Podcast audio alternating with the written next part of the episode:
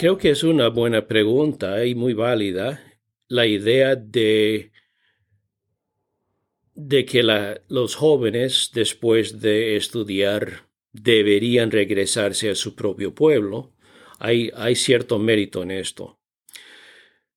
Creo que en nuestra situación es un poco distinto en el sentido de que no somos cualquier universidad, no somos cualquier, cualquier escuela, sino nuestro llamado, nuestra misión es de preparar a líderes cristocéntricos.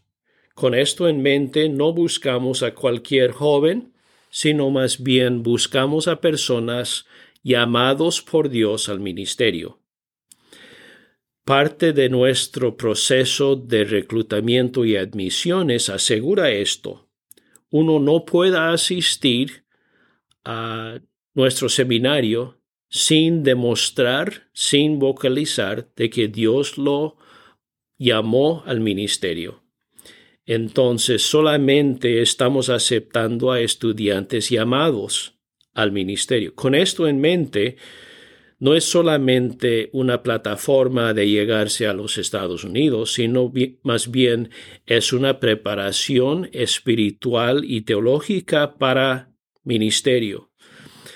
Antes, en los días anteriores, siempre nos preocupábamos mucho por esta cuestión, esa pregunta, y qué si no vuelvan a su país pero al entender el llamado de la persona, del estudiante que llega, eso cambia la escena por completa en el sentido de Dios pueda llamar a personas a cualquier parte del mundo.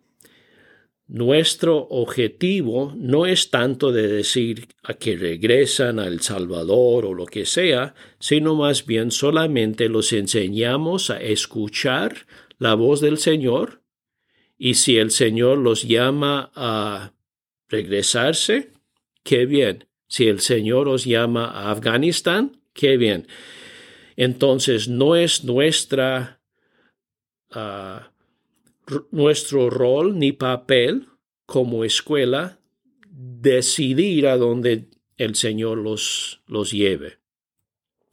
En cuanto a algunos que sí quedan en los Estados Unidos, es posible que algunos buscan una vida mejor. Es posible. Pero también hay un aspecto muy grande que a veces no tomamos en cuenta. En cuanto a la población de hispanos en los Estados Unidos, la población de hispanos son más de 50 millones de personas fácilmente más de. Con esto en mente, esto quiere decir que en cuanto a población de personas que manejan el español como su primer idioma, idioma de su corazón, los Estados Unidos es el país no más grande, México nos gana, pero probablemente segundo más grande en todo el mundo en cuanto a campos misioneros que necesitan a hispanos como pastores, como evangelistas, como fundadores de iglesias, los Estados Unidos es uno de los campos misioneros más grandes en el mundo. Entonces sí hay mucha necesidad en los Estados Unidos. El mero hecho de que el Señor está llamando a algunos no me sorprende, porque es un campo muy, muy grande y una necesidad muy, muy grande.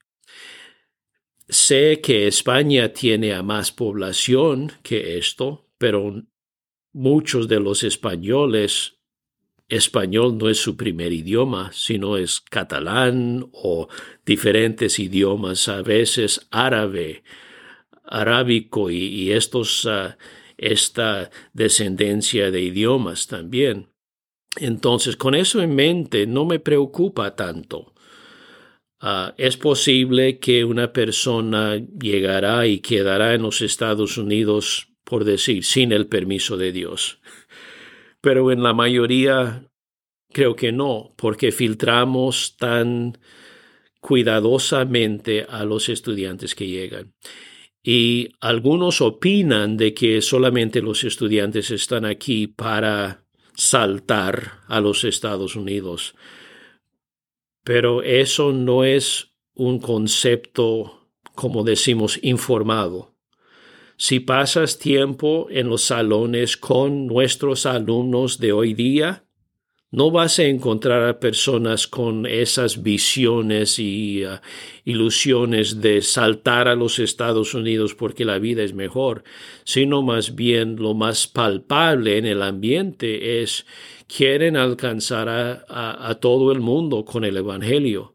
Vas a escuchar más a visión en cuanto a alcanzar a los musulmanes y los, ah, las tierras cerradas, por decir, que una persona diciendo algo de, de, de quedarse en los Estados Unidos.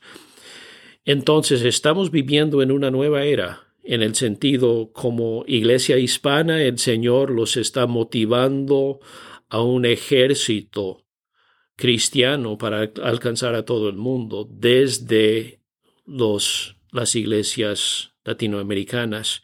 Estamos en una era histórica sin precedente y es muy, muy emocionante ver la pasión de los estudiantes. No me preocupo si, si terminan en un país latino o en el Medio Oriente o Afganistán o los Estados Unidos, es el mismo espíritu quien dirija a todos ellos.